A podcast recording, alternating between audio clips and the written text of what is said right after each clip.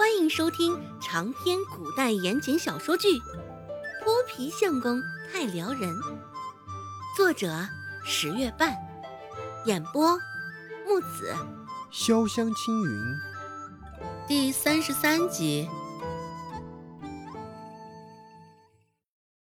孟婆子举着扫帚，骂骂咧咧，正准备继续开嗓子，就被一道声音打断了。哟，这是谁家孙子死了呢？还没瞧见人，一道熟悉的声音就传进了院子内。孟婆子半举着扫帚，愣了片刻，深皱着眉头转过身来，正打算继续开骂，就看到杨婆子领着刘大伯上门。想到周芷为刘家孙子治病这事儿，孟婆子自觉理亏，也不敢上去开骂。半举着扫帚也落了地，半张着嘴，一双三角眼紧紧地盯着前面的两个人，想着这二人上门的来意。只是他思来想去，能想到的只有刘家孙子不行了，这两人是上门来讨债的。杨婆子扫了一眼掉在地上的扫帚，视线重新回到孟婆子身上，问道：“孟婆子。”你刚刚这是在说谁家孙子要死了呢？杨婆子一向看不起这孟婆子，也一向看不惯孟婆子。一来刘家是开豆腐坊的，家底虽算不上殷实，但在这历山村也算是不错的了，至少不是周家能比得上的。二来孟婆子的嘴巴恶毒。平日里背后诟病的例子也不少。仗着女婿是学堂里的教书先生，孟婆子一向有高人一等的感觉，在村里没少威风。杨婆子知道，他这孙子得病到现在，孟婆子在背后没少说他们家的闲话。现在恰巧。就被杨婆子撞上，孟婆子诅咒刘小宝死。杨婆子身形高，而本来就个矮，现在还佝偻着腰的孟婆子，在她面前瞬间就矮了一大截。孟婆子在心里琢磨了良久，这才开口道：“哎呀，刚刚啊，我跟我家那三丫头说笑呢，别当真，别当真啊。”哎，不知道这回你们上门来是为了什么事儿啊？说到最后，孟婆子的声音越来越低。杨婆子狠狠地睨了他一眼：“我们这回过来，主要是来找你们家二丫头的。”还真是为了这事儿。杨婆子这般说，孟婆子只以为是刘小宝出了事儿，也没有其他多余的想法。心里一紧，对着一旁狼狈不堪的周成说道：“还不快去，将周芷那臭丫头带出来！”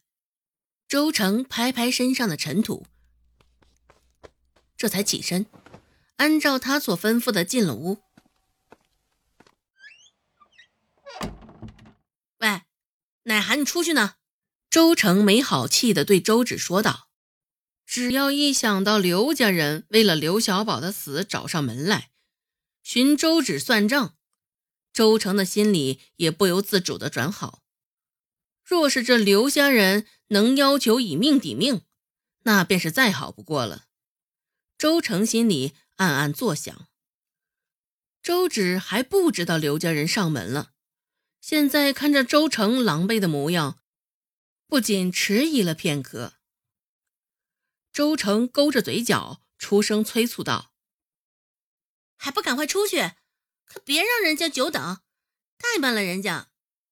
毕竟也只有早死了，才能早些赶上投胎呀。”一旁的周兴听得他这般恶毒的话，不仅多看了周成一眼。院中，孟婆子与刘家二人谁都没有开口，甚是眼神都没有对视。气氛也是尴尬的异常。见周芷出现，还未待刘家二人开口，孟婆子率先上前，厉声斥道：“还不给我跪下！你这个臭丫头，知道你摊上什么事儿了吗？平日里对你说过多少次，竟然还敢这般不知死活的凑上前去给人看病！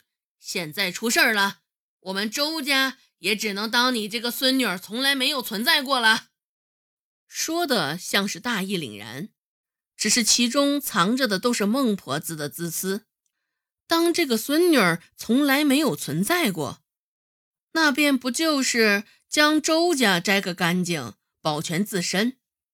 现在孟婆子看向周芷的眼神，就像是看毒瘤一般。